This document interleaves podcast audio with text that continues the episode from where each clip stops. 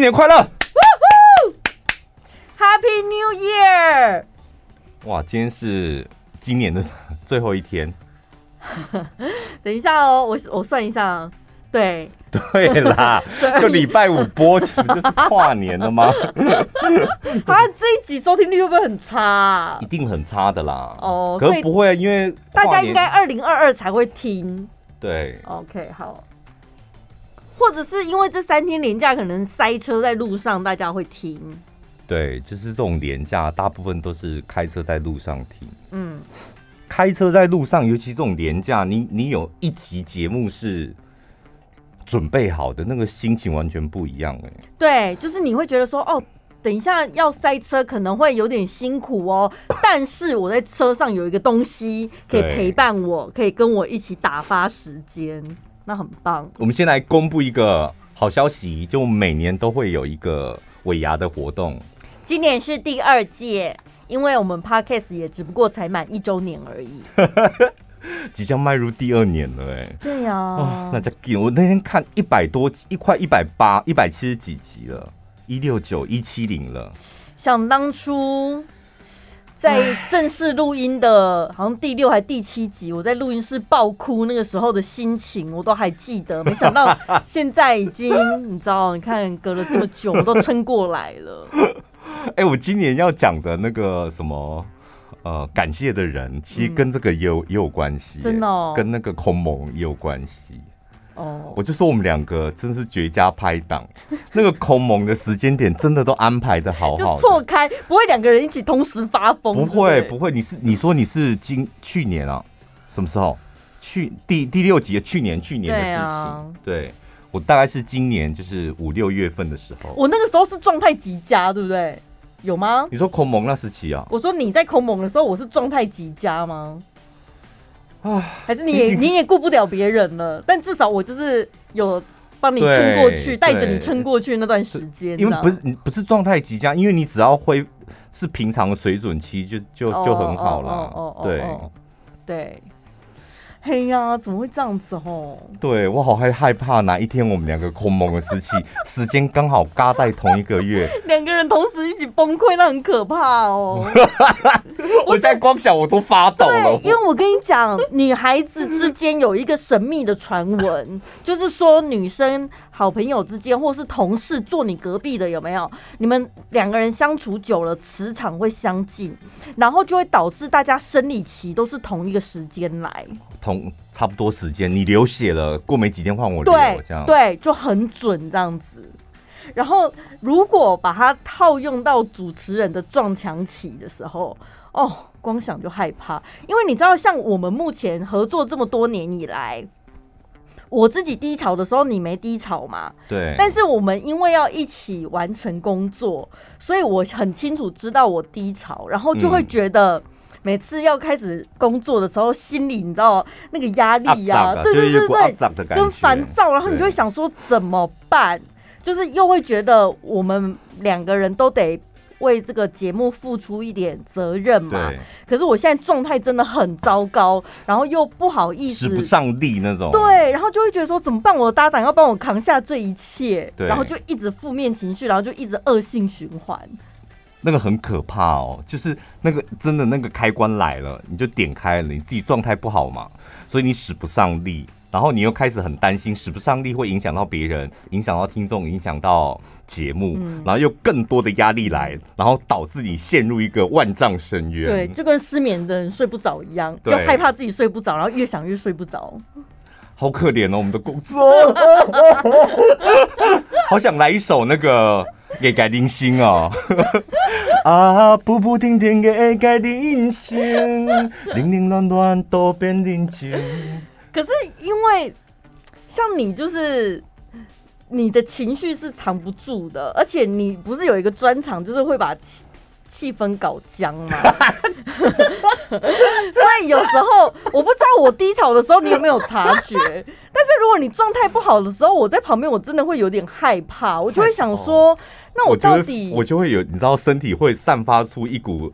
冷冰冰的那种，对，因为有的时候状态不好是这样子，就是你虽然你清楚你自己状态不好，但是你会知道说我有这个责任，所以再怎么样你都得硬撑撑过去。嗯、可是有的时候你真的就是想摆烂，就对方怎么做球，你就怎么样都不想接。嗯、然后我就会，我就很担心，想说，那你今天到底是属于什么样的状态？我到底是要用嘻嘻哈哈呢，还是我要用什么样的方法去撑过这段你有这么多内心戏，是不是？对。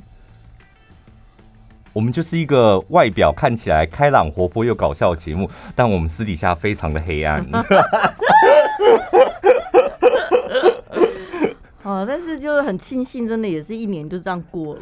对，我我我记得我我是今年大概五六月份的时候，我一直呈现一个在发疯的状态，但是我有一个。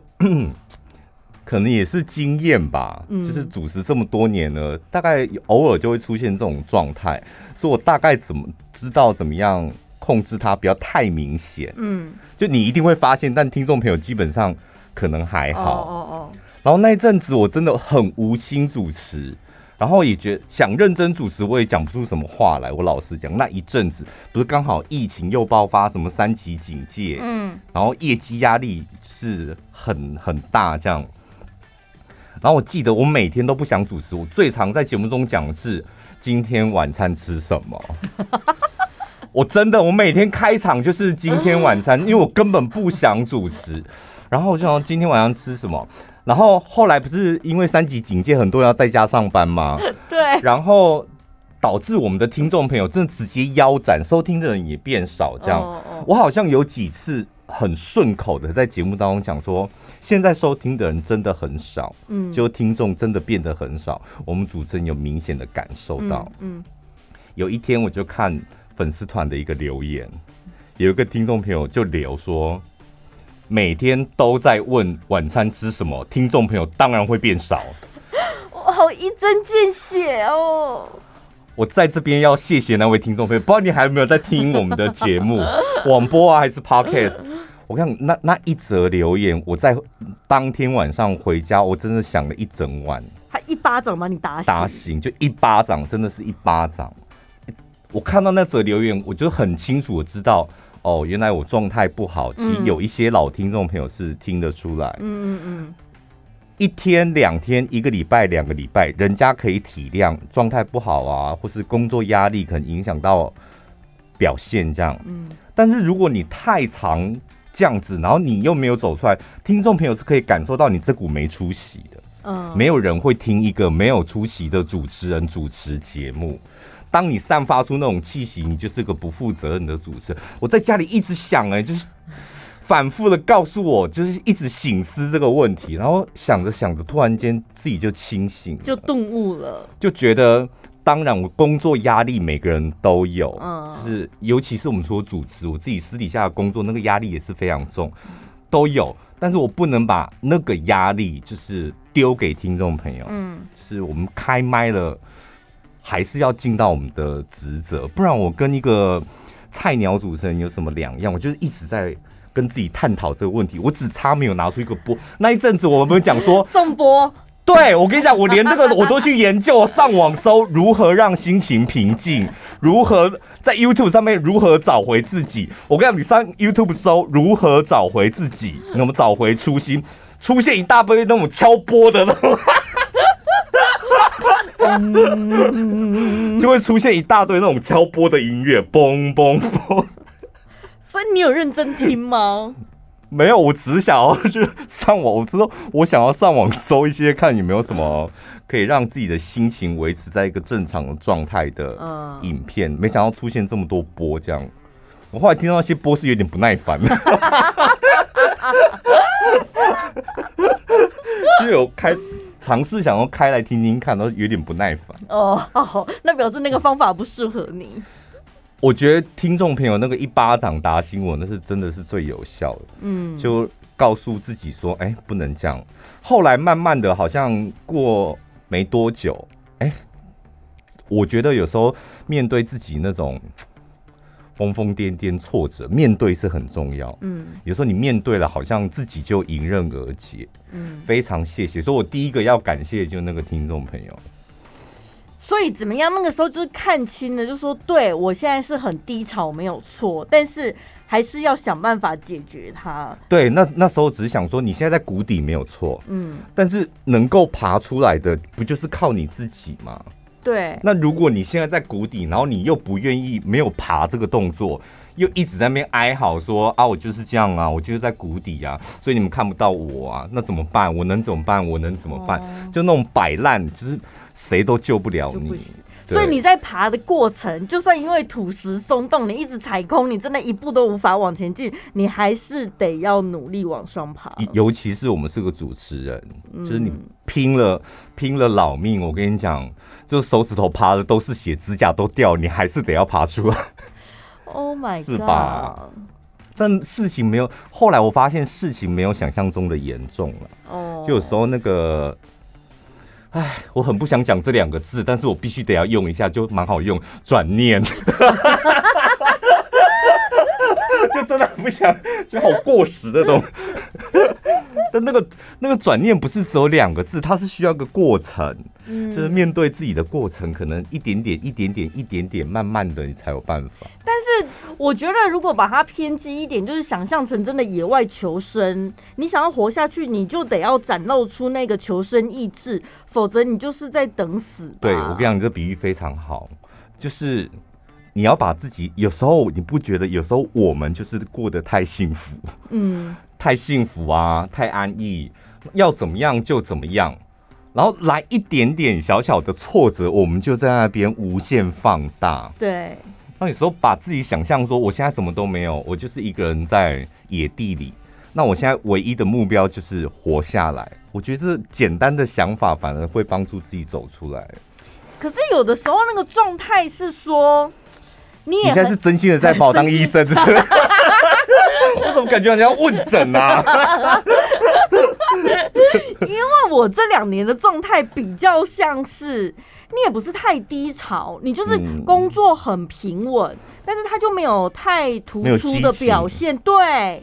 然后你可能心里你也是会觉得说，哎，我好像可以再多做点什么，自己给自己压力，或者是可能主管也会给你一点点的压力，可是你就是力不从心，嗯，你就是会觉得写下来，我跟你讲，写什么？写下来，譬如说这个月，嗯，这阵子或是今年你做的很好的事情，你自己觉得就好了。哦，你自己觉得小到连那种我已经一个月没有吃炸物了都可以。哦。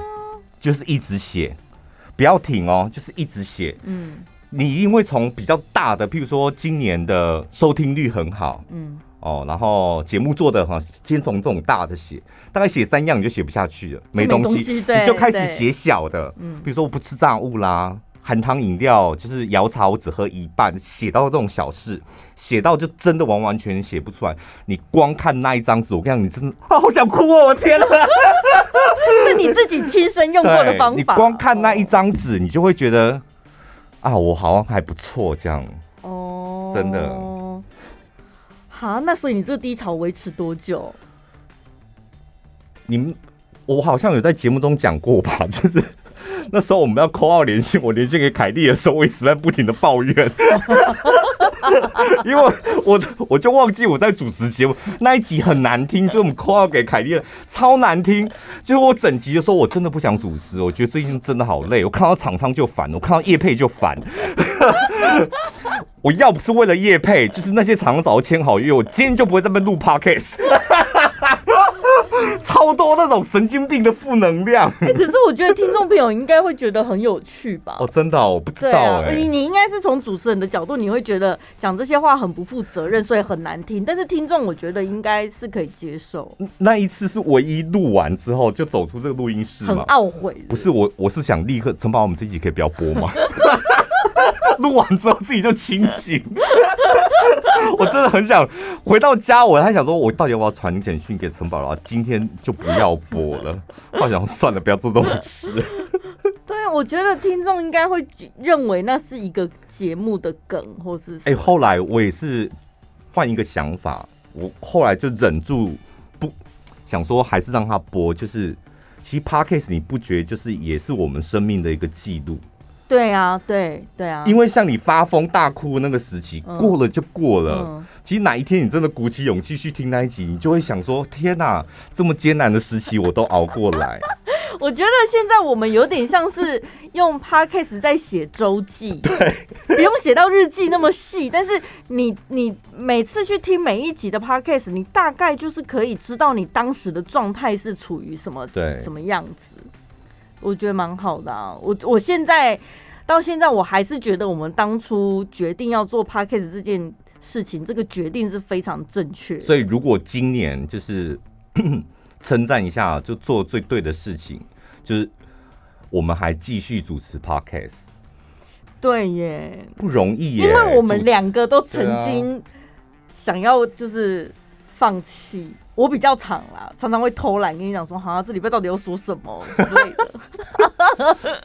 我每次听到，我每次听到你这个啊，嗯、听到你讲这个，我就更加坚定说，Podcast 一定要录下去。嗯、因为我跟你讲，如果真的不录了，你紧张 all you key 啊，就什么都没了。没有，就是你，你就是放弃又放弃了一件事，嗯、就是你就会养成那种太难、太辛苦。干脆就放弃。嗯，你看有个 p a c k a g e 的框架绑住你，你还知道说不行，哦、有些事情要坚持。对对对对对对对。因为你是那种属于那种不打屁股不会往前奔的马。我讲实在话，就是你这你不用力踹屁股，你不会往前爬，你就不会往前奔的马。没有，但是又不能太大力哦。对，太大力我就觉得我是一只受虐的马，你打死我！你就会瘫软在那边说：“ 你们都误会我了，我是一只驴，为什么我得要跑？”就你会这样，哎呦，好难溜掉的个性。所以 Podcast 刚刚好，他就是。就这个节目的 loading 差不多就是拍屁股，用力拍屁股，这样那种感觉。对耶，好像是哎。那你今年最得意的有没有？得意的事情哦，不是因为我记忆力都蛮差的，我都会只记得最近一阵子发生的事情。嗯可是今年可能也是因为疫情的关系吧，因为我回过头我去看了一下我上半年的行事历、工作行事历也好，还有手机里的相片也好，上半年好像真的没做什么事。对。那最近期我觉得我在短时间内好好的看完一本书，还写下心得跟听众朋友分享，我觉得这我蛮得意的。还有我下半年我给自己安排了很多行程嘛，嗯，出去玩啊。然后我在我自己的 IG 上面，我也是很认真的跟大家分享，就是我觉得对我来说，我是认真记录我自己，认真安排我的生活，然后呢，我还把它记录下来，然后又用心的想要跟听众朋友分享，我觉得对我来讲算是一个，我跟你讲，你你已经成功驾驭社群了，不是被社群驾驭。真的，你之前就是被社群驾驭，哈？为什么要一定一到一直 po？那我就真的没东西呀、啊。可是 po 这个好吗？我要 po 脸吧？为什么要一直 po 脸？就你很多这种很无谓的框架，就是被被社群媒体给绑住了。哦，对，现在想做什么就做那些，我觉得我蛮开心的。希望在明年还可以持续的看到那个是你的 po 文。我应该会继续写下。因为本人我就是认识陈宝这么多年了，十几年了，我经历过很多次的虎头蛇尾。对，为什么这个性改不掉啊？而且都被我亲眼目睹哦。可是你可以察觉我到底为什么在某一个瞬间热情，而且但是热情是瞬间消灭，对，不对？对，为什么？我跟你讲，像我摩羯座的啊，我刚开始我非常瞧不起这种人，嗯。就是你怎么可以对你自己的热情不负责任？嗯，就是点燃然后灭掉，点燃灭掉这样、嗯、啊，因为我们就会觉得啊，就热度就没就没了啊，就烧完跟火柴一样烧完没了就是没了啊。对，我后来我觉得这就是一种另外一种生活的方式。嗯，你一直烧，我觉得好像有时候会啊，它就是一把火在那边又如何？我后来就接受了，就好像这这也是某一种生活态度，这样就是生活就这样，然后点燃一下，然后没了就灭了，那我再找下一个，然后再点燃，啊、火柴很多根呐、啊。对，点燃在那边，反正老什么，你的姿态就反正老娘有钱啊，我火柴很多啊，人家哎、欸，我上千斤哎、欸，还没有嘞。哦，对，倒是今年开始有点认真去了解自己的金流啊、资产什么的，哦、我觉得这个也是得。持续下去，明年我也希望自己可以再更进步一点。对我，我今年也是那个同事问我啊，说今年最得意的一件事情是什么？我说今年我有非常完整的控制自己的欲望，嗯，什么该买什么不该买，然后按照我年初的规划，就是理财的部分这样。你看今天已经最后一天了，就是。哎、欸，有点难熬哎、欸。老实讲，我这种花钱大手大脚的，嗯，出去要吃好穿好的人，就你稍微控制一下。但我觉得刚开始有点辛苦，就觉得哦，真的有点累。但后来慢慢的就适应。然后今年最后一天，然后回过头看一下，就是哎、欸，有按照自己的步骤有一个成果，是不是？我希望我明年也可以。所以又在看房子，不好意思啊。没什么了不起，感觉即将迈入第三间了。感觉你一年到头就是一直在看房子啊，感觉看房子就是你的休闲娱乐啊。不是那种成就感啊，就是不是不是那种什么一夜致富啊，或是一触可及，是你。经过好几年，然后都有照自己的安排、自己的想法这样，然后有达成有达成，倒也不是说什么金额多少，就是你每年都有按照自己的步骤走，我觉得那是一种更深层的成就感。对，我也是透过这几次，从我自己安排行程，然后去呃完结束这个旅程，然后回来之后一点点记录下来之后，就我也是觉得。就你每一步安排，你有你自己的想法，然后你实际去执行完了之后，最后又有一个成果，我就觉得那真的是很满足。我们那我们来讲一个，分享一个我们同事的，因为我们要录这一集，还特别去采访了某些同事，然后最令我印象深刻，大部分的同事就是，我就问他嘛，今年最得意的一件事，然后今年最遗憾的一件事，嗯，不要想立刻讲出来。大部分百分之八十说哈，我这样临时想不出来。我跟你讲，那就是没有，没有，oh. 没有好也没有坏，就起码你没有遗憾的事嘛。然后你也没有什么得意的事，这样，嗯嗯，所以算是平淡的过完这一年。嗯，有一个同事他的回答最令我印象深刻。他说：“我说最得意的，他说夺回厨房的经营权，因为他厨房常年以来都是他婆婆在掌控的。” oh. 然后她就一直很想夺回那个厨房，就是由我来 handle 这样。因为婆婆的饮食习惯跟年轻人差很多，我听她分享过几次，真的很可怕、欸。哎、欸，尽我们尽量不要太明显，因为她的遗憾很可怕。哦、但是 我说分这些小故事应该可以讲吧？可以可以。厨房对，就是比如说，你知道他们会去菜市场买个炒面好了，然后不就是用塑胶袋拎着回来吗？嗯啊，拎回来之后发现，哎呀，怎么孙子都还在睡觉啊？那等他们起床再给他们吃。对。但是等他们起床的时候，面已经冷了啊，所以得复热，对不对？它是整袋用塑胶袋装的炒面丢到电锅里加热，哎。哎，我想到我们下一次的主题了，我们约邀访这两个那个媳妇儿，好好，他们来聊他们的婆婆，因为他们的婆婆太可怕了。嗯。你刚刚讲那个是把塑胶袋放进电锅里面蒸吗？另外一个呢？是水饺一辈子都泡在热水里，从生的，然后煮熟，然后你要吃，请你自己去把它捞出来，它都泡在水里，不是汤饺哦，是水饺煮好就泡在水里，等它回来再吃。然后说妈，你为什么泡在水里？因为怕冷掉啊，就你回来要吃再捞出来就好。他们的婆婆都有很多很很令人匪夷所思跟可怕的行径，所以身为媳妇儿真的很想要夺到厨房的掌控权。她也希望，可是我觉得一部分也是希望可以让婆婆吃到健康的饭。没有，她没有，我们我们这个同事没有，因为她最大的遗憾是婆婆还没死。Oh my god！你听起来很可怕，对不对？然后我就想说，她这个婆婆还没死，她最大的遗憾是婆婆还没死。我觉得她背后有一个很深的含义，就是因为她非常渴望能够有一个很完整的家庭生活，但是她现在这个完整的家庭生活为什么还不够完整？她换她梦想中的家庭生活，嗯、因为还有一个外人一直在影响到她的婚姻节奏，那个人就是婆婆。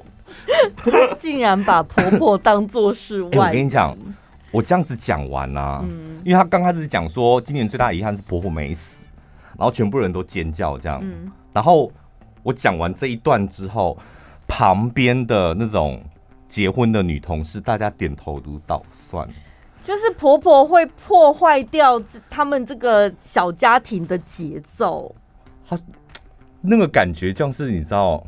婆婆有一点像是手上的哎，怎么那个叫什么疮？裂裂疮，手上的裂疮，对，它不会怎么样，你也不会因为裂疮死掉，对。但是你浑身难受。对，我只要有裂疮，我就是立刻要拿指甲剪把它剪掉。但是你手头上没有没有指甲剪，好痛苦啊！而且连条护手霜都没有，我气死了。然后如果你想要用指甲自己把它擦掉。哦，重点是它刚好那个长度，你又超不掉。对，或者是它往后延伸，然后越穿越大条。有吗？你们有人的婆婆就像是指甲上的裂疮。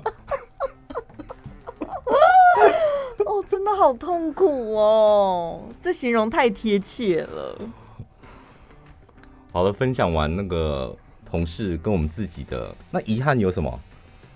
遗憾，我会觉得我今年好像 老是没进步，就是在可能人际关系或者是情绪的处理上吧。嗯、就有时候动不动自己还是会在那边生闷气。哦哦哦，就不知道到底这 跟小孩子一样。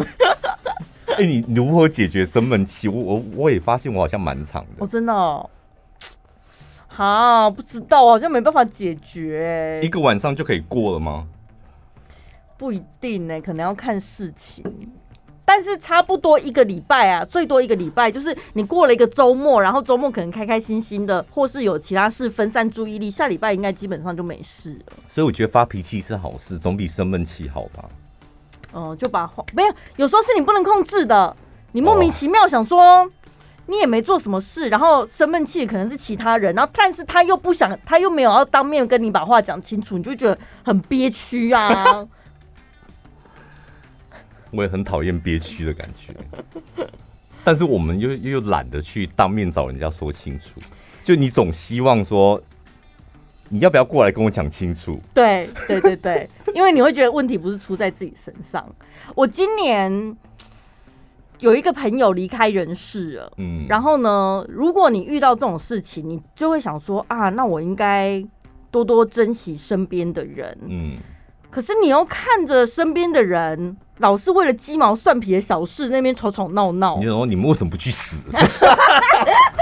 没有，不是，你就会觉得这真的没有那么重要，你懂吗？然后有时候朋友在跟你吐苦水或干嘛，他是想要找人分忧解劳，嗯、但是我那时候的状态是，我会觉得这没什么，有什么好抱怨，然后就会很为难。后来我就会觉得说，那既然我没有办法尽到身为你朋友的责任，没办法帮你分忧解劳，那要不然我们最近先就是稍微联络疏远一下，对，稍微疏远一下，然后他可以去找其他可以分忧解劳的朋友，然后搞到最后，哎，我好像越来越孤僻了，哎。我跟你讲，我跟你是一样的人，哎，对吼，我好讨厌那种你为了一点鸡毛。蒜皮的事情，然后打破砂锅问到底，嗯，然后或者是在我看来，就是你往死胡同里钻，那真的我会一把火上来。或者是有些事情，你明明就可以跟他讲清楚，然后可是他却又有一大堆的借口跟理由，然后我就会觉得，那你就是不想要解决跟面对问题呀，啊，然后搞得自己我们两个没有办法安慰那种人哦，对，因为我们虽然知道说啊，他怎么那么贱啊，我觉得。他好不要脸，讲这这么一段话，好像就可以解决今天这个局面，但是我们就是不想讲。像我的个性是我现在我就是不想讲，我就觉得你又在往死胡同里钻，我不想要跟你混进去。嗯，因为我觉得死胡同就钻牛角尖是很没出息的一件事。嗯，我们自己的牛角尖还不够多吗？啊、哈，我好不容易才走出来了。那你的牛角尖到底干我什么事啊？真的，而且而且我跟你讲，那种有有牛角尖的，他不止一个牛角尖的，好几个。你你陪他抓完一个牛角尖之后，他还有千千万万个牛角尖呢。哎，我可以理解每个人就是会有情绪，你有出口想要宣泄，但是你宣泄完了之后，最终要消化那些情绪的，其实还是你自己。然后像我们两个都是自己处理情绪的人，所以我们在接受别人的情绪的时候，就会觉得。你为什么不自己处理哈？对，为什么我们既然是好朋友，为什么要让我来帮你承担这一些啊？我们还有个节目哎、欸，压力也不比你小啊。然后，然后，对，我就发现我好像变得有点，可好在我像自己，像我好在，哎、欸，我们会不会太自己太闲话家常？反正就聊心事嘛。嗯。可我好在就是我的家人是那种非常。敞开心胸的，就他们很知道，我们会很互相的，就是很真实的讲，就是比如工作上面、生活上面发生的什么事、什么人这样。所以大家对于，比如说我们公司的同事，大家都非常的熟，嗯，因为知道那个是个贱女人什么的，就算没见过本人，但是听过名字，大概就可以那个想象出来。有一次，我就跟我弟在聊工作上面的事情，然后我就讲，然后讲到那个 keyword 那个。那个名名字的时候，然后我妈经过说：“啊，喏，那个别更小，过来啊，还有，为什么身份别更小？迄个呀，你公司那个别更小呀。”然后我说：“哦，对对对对，没有错，就是上次我们一起在讲他别更小什么的。”所以在你们家族里面，所有的同事都有另外一个专属的绰号。我们院里人就这样，因为像我妈叫我舅妈都叫辉给伯啊，辉给伯来啊，你知不？因为今天上你黑哦，上你应彩，你知不？那我想说辉给不哦哦，你在，因为不常偶尔回家，所以你要转换一下。对对，我知道。爱家来，你知不？爱家今天要跟人家吃饭，你知不？然后你知道，你要回想爱家来是谁，然后他们习惯取绰号。你你也差不多啊，你有遗传到这一个，因为会给不 会给不应该就是上次你在节目中跟大家分享那个烘上桃吧？会给不的故事，我跟你讲，我在节目中讲过很多，不输榕树姐哦，只是我没有指名道姓而已。院里就是脏话女王，好告感，那就是他发明的，不管讲什么，好告感呐，那个就是会给不啊。他是我故事的全员呢。哦，好厉害哦！对他，他也是哄上桃。嗯嗯，就是多个角色，其实原型都是出自于他，对对。所以我觉得岁末年终也鼓励所有的听众朋友可以好好的回想一下。对，但是我们幸运的地方是，你看我们还有一个每天的节目，还有一个 podcast。就我们心情有什么不好啊，嗯，不爽啊，我们还可以有一个地方可以讲出来，嗯，然后很自在讲出来，但一般人没有，对，所以你一定要有一个自己的方法。啊，也不能够想说啊，那我我们有你们啊，所以我们就私讯给你们这样。有很多听众朋友的确，他写来的内容是长篇大论，看完了之后，可是我们好像也。无从回复起，你知道吗？因为他，我跟你讲，我看过几次听众朋友长篇大论，嗯，看完之后你都会觉得结论就是，譬如说他在讲某一个同事，譬如说小花好了，他在讲小花怎么样怎么样，他跟小王交往的过程，然后很长，大概一千字那种，嗯，写完结论就是，我觉得小花有点不要脸，我都我都会想说，啊，结论就是小花不要脸，那你写这么多，要证明小花有多不要脸。过程他气不过，他得写下来，或者是他想要跟我们分享一下小花到底有多么不要脸。可有时候就写完之后，好像就觉得事情没这么严重。对啊，对啊。但我觉得我今年嗯，跟你聊天过程当中有学到一点还蛮不错的，就是我可能今年会拿一个小本子，然后每天就是写下来今天值得开心的事，或者是我觉得我做的不错的事情，嗯、然后慢慢的。从称赞跟鼓励自己当中，你可以建立自己的自信嘛？对，然后就比较不会觉得好像啊，我怎么每年都没有突破啊，每年都在不不修啊。其实也不见得，我跟你讲，有时候真的是人记不住，有时候人都太高估自己的脑力了。对，就你的头脑真的没这么好，你就想说啊，我一定会记得啊，嗯，我一定会汲取教训，我一定会知道。事实上，你真的都记不住，嗯，然后所以你才需要，比如一台 iPad 或是。纸跟笔写下来之后，写下来你就代表你真的记住了。嗯。就算你忘记了，你至少回过头去翻一翻，可以多少有点印象。铺陈了这么久，最重要是把它写下来，听众朋友，因为你把它写下来，接下来你有可能可以获得我们两个精心为你准备的大奖。因为到了岁末年终，我们又要举办尾牙抽奖喽。今年就是叶佩的成绩没有去年这么好，但是我们两个还是非常节俭的把钱给省下来，对，准备了一笔钱要来买礼物送给你们。我们平常是有在做财务规划的，对，就是本人我，挺强内兜是不是？强等内兜，内兜这样，对，强等内兜。有时候真的觉得自己好没出息，连那个停车费啊，三十块也在按桶边，然后想说，三十块桶边到底可以抵多少税？尽量嘛，尽量。对，就是我们平常。呃，省吃俭用省下来的，然后一点点钱，然后我们要亲自买礼物送给你们。先讲参加的方法，从今天开始，但是你只能够在 Apple Podcast，嗯，因为关注我们的节目，多留言对我们的排名有帮助，好不好？你就是在 Apple Podcast 上面留言五星，然后留言写下一段话，随便你要写什么。哪一集你印象特别深刻，或哪一段话鼓励到你？哪一个你觉得很好笑？随便你。然后呢，这段期间一路到我看一下，到一月二十五号截止。嗯，好，这段期间你的留言都算，所以你们可以想到就留，留完之后又想到什么又再留也可以。对。对。然后每天每个礼拜我们两个会去上面挑各挑一则我们印象比较深刻的。嗯。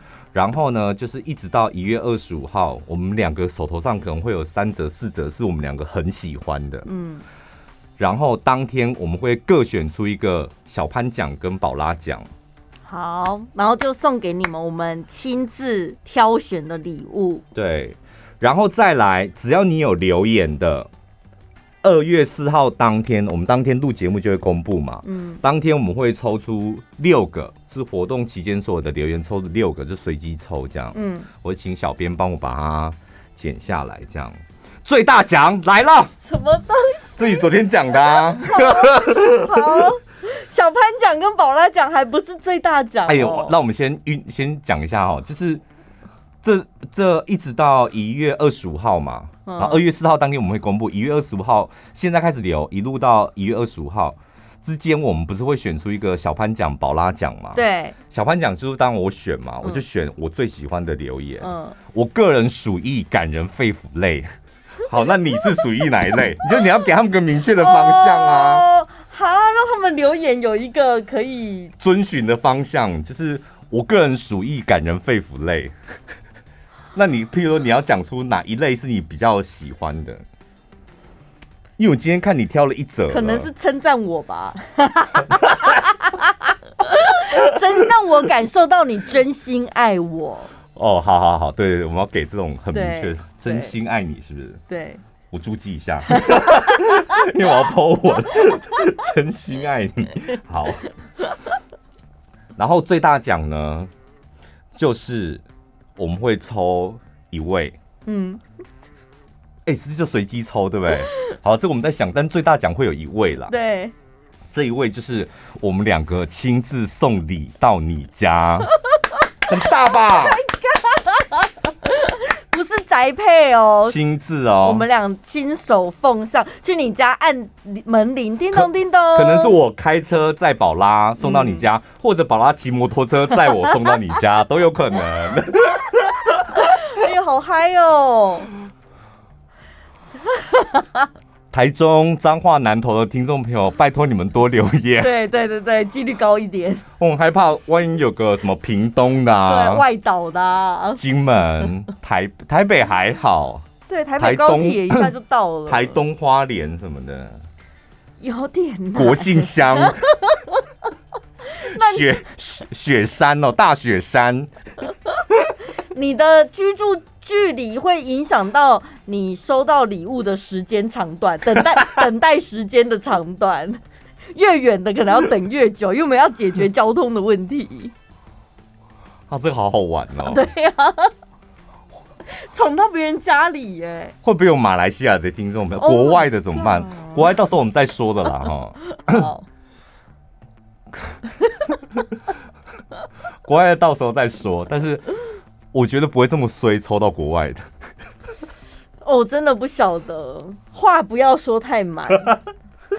你别忘了有墨菲定律，所以抽到国外的，我们直接汇现金给你，好不好？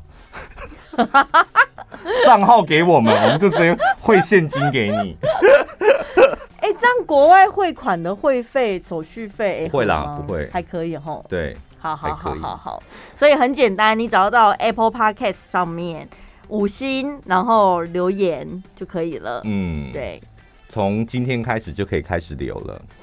好，这个礼拜呢，我们有两位赞助的小干爹。首先是月儿弯弯，他说：“小潘宝拉，你们好。”他听了臭嘴人这一集，嗯、他很有感触。他是台北的，他说台北有很多怪怪的店员，然后想要跟我们分享一下。有一个呢，是他跟几个朋友去西门町一间衣服店。挑衣服的时候，本来就是会翻来翻去嘛。结果呢，有一个年轻女店员在旁边折衣服，就很不爽的喊说：“没有要买就不要在那边一直翻呐、啊！”所以他心里就觉得也蛮不爽的，想说整理衣服不就是你们的工作吗？嗯。但是这个，我觉得他们应该是折好的，鬼念给压压亏，对，看完然后就放回去这样子。可是我跟你讲，有时候我们真的也搞不懂，因为他们会。库存的就折好放在那边，嗯，然后其实事实上它有一件是挂打开的，是挂在那边。哦哦哦哦，我有时候买衣服也会这样，就把它折好拆开来之后，然后摸一摸就觉得嗯好像还好，然后后来去架上看，哎、欸，哦原来这里有挂好的是不是？没有，我的我觉得那个店员的意思应该是像我去逛街，你你挑衣服你会挑可能材质图样嘛，对对不对？那那种东西你不用翻开，你用摸的就知道啦。嗯、你用摸的，或是用看的，然后看一下图样，真的很喜欢的，你才拿起来抖开。你可能是要试穿或是比尺寸吧。嗯、但是我觉得这个听众朋友可能是都还不确定这件衣服有没有喜欢，他就是每一件都是翻起来、翻起来、翻起来，这种店员就会不爽吧。但店员，你再怎么不爽，你都不能够讲出不能呛呛那个客人，哎、欸，你不行呛客人说什么没有买，不要在那边翻什么的。嗯，好，再来呢，还有一次他是去通化夜市，也是衣服店，一进去呢，这女店员是眼神上下打量他，嗯、然后他就开始逛，逛的时候呢，女店员一直跟在他后面，可是也没有。要跟他讲话，没有要做介绍，就一直跟着他，嗯、所以他就忍不住跟店员讲说：“哎、欸，我可以自己看，你不用跟着我，没关系。还是你有没有什么推荐的洋装？”没有，我怕你偷东西耶。不是，不是，店员不是这样。店员说：“哦，有啊，我这里有一件新到的洋装，很适合肉肉的人穿哦。”然后他一听了之后就超不爽，他就说。哎，你的意思是说，像我这样的肉肉女生适合这件吗？这店员又跟他讲说，对啊，今天有一个身材跟你很像的女生还包套哎，然后他就很不爽。这有什么好不爽的？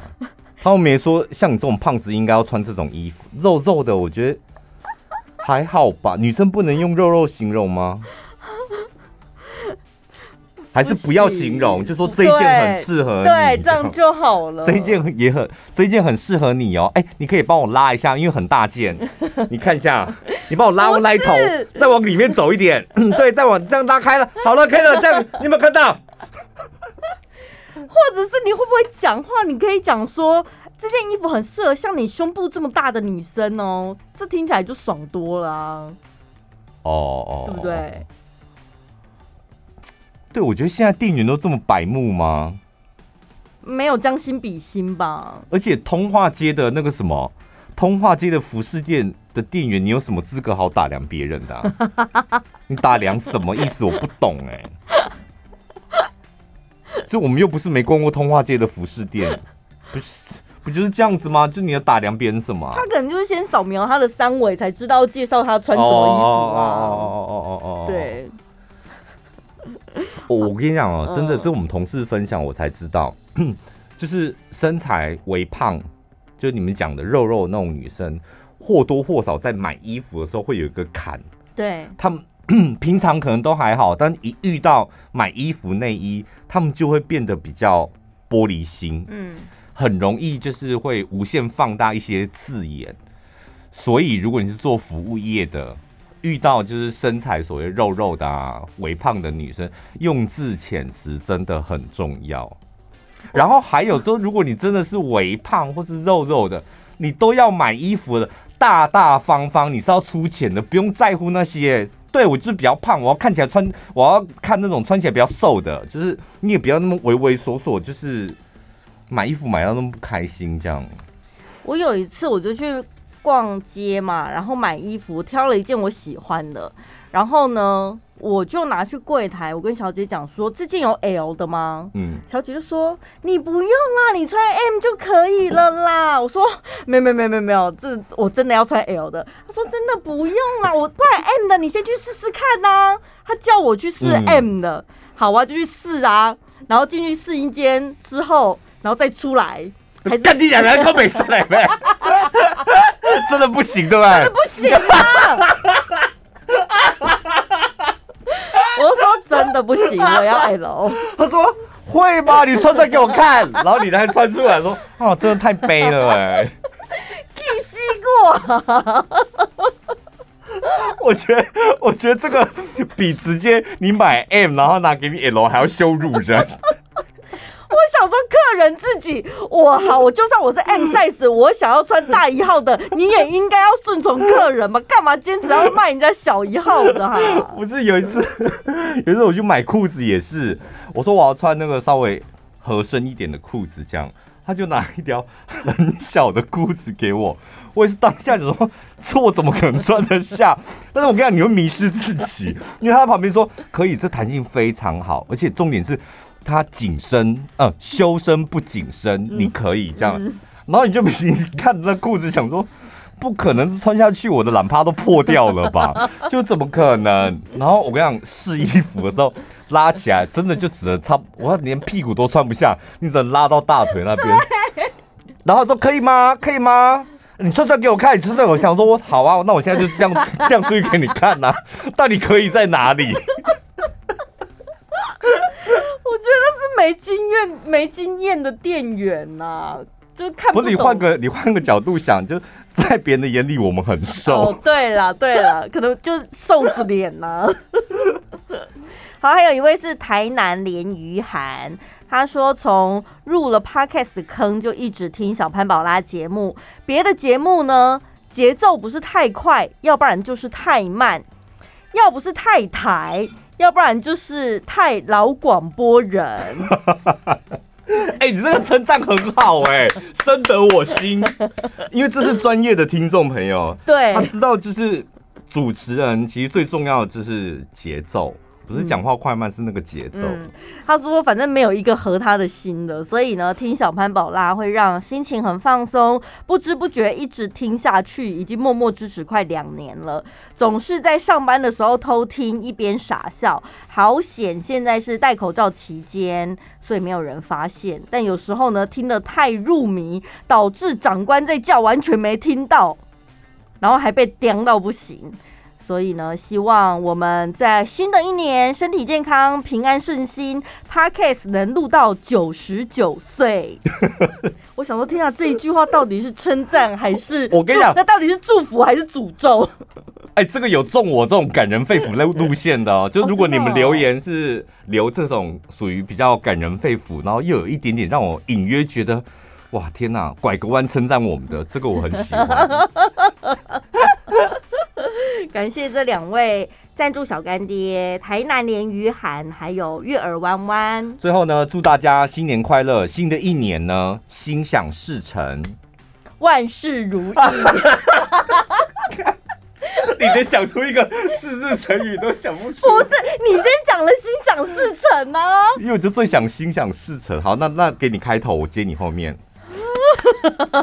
就我刚刚那个开头要结尾了，祝福大家平安健康，心想事成，都一样。可是你不觉得到最后就是这种老掉牙的祝福是最实际？我跟你讲，因为年纪稍长，哦差不多就现在最需要的就是这个平安健康跟心想事成，不就最大的祝福了吗？下礼拜见了，拜拜。